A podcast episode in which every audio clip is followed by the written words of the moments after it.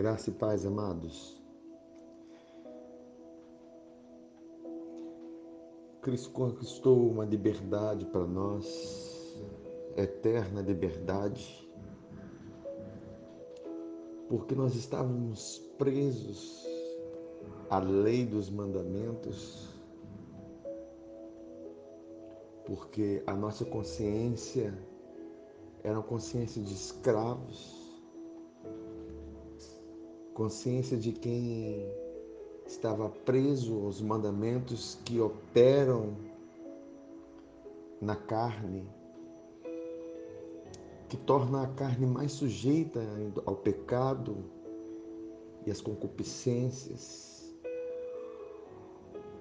Como diz a palavra, a força do pecado é a lei. E quando Cristo morre na cruz, ele destrói o poder da carne atuante pela lei, porque ele é aquele que cumpre a lei e se torna um cordeiro perfeito para nos justificar das obras das leis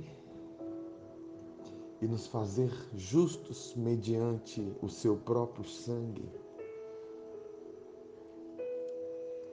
Essa é a liberdade que ele conquistou para nós a liberdade de fazer com que o nosso espírito seja livre,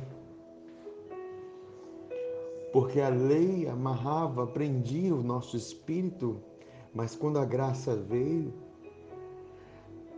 a graça liberou o nosso espírito, porque mediante a justiça o nosso espírito vive.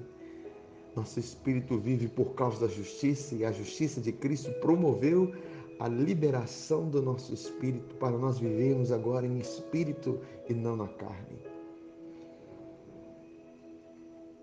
E é muito interessante que em algumas cartas, o apóstolo Paulo escreve no final delas dizendo: A graça do Senhor seja com vosso espírito. Por quê? Porque a graça não é para nossa carne para nossa carne já existia lei para tentar prendê-la, mas nós sabemos que, como a carne estava enferma, a lei, ainda que é santa, justa, ela não podia, não podia promover vida para o homem. E no sentido, então, a verdadeira liberdade, ela é promovida pela graça, a liberdade que vem para o nosso espírito, para nós vivermos no espírito e não na carne.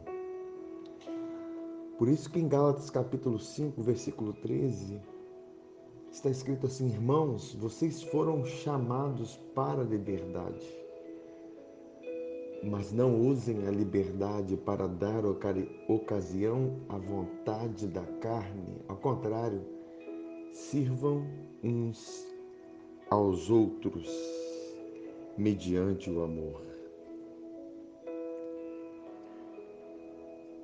Para a carne, servir é escravidão. Servir, ser servo do outro é escravidão para a carne, ser comprometido com o outro é escravidão. Mas para o espírito é um ato de liberdade. É o ato de quem realmente recebeu a graça.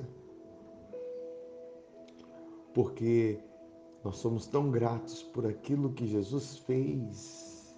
E ele foi aquele que não veio para ser servido, mas veio para servir e ele serviu mesmo uns aos outros ao ponto de lavar os pés dos discípulos para que nós seguíssemos os seus exemplos.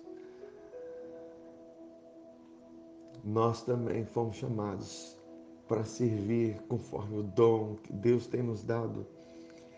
Servir conforme a graça liberada para nós.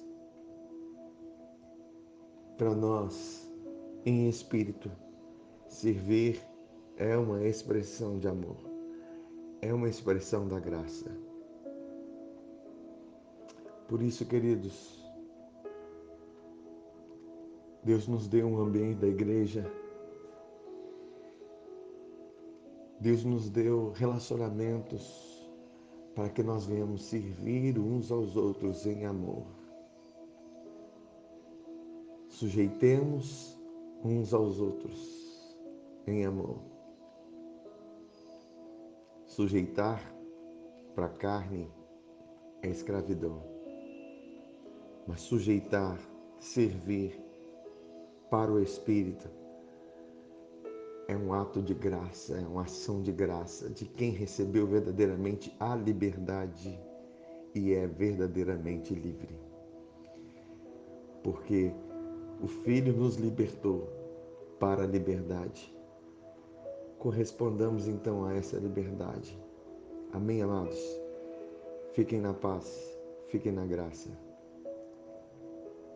Este é um áudio da Igreja Vivos com Cristo no Estado do Espírito Santo. Para saber mais, visite nosso site www.vivoscomcristo.com.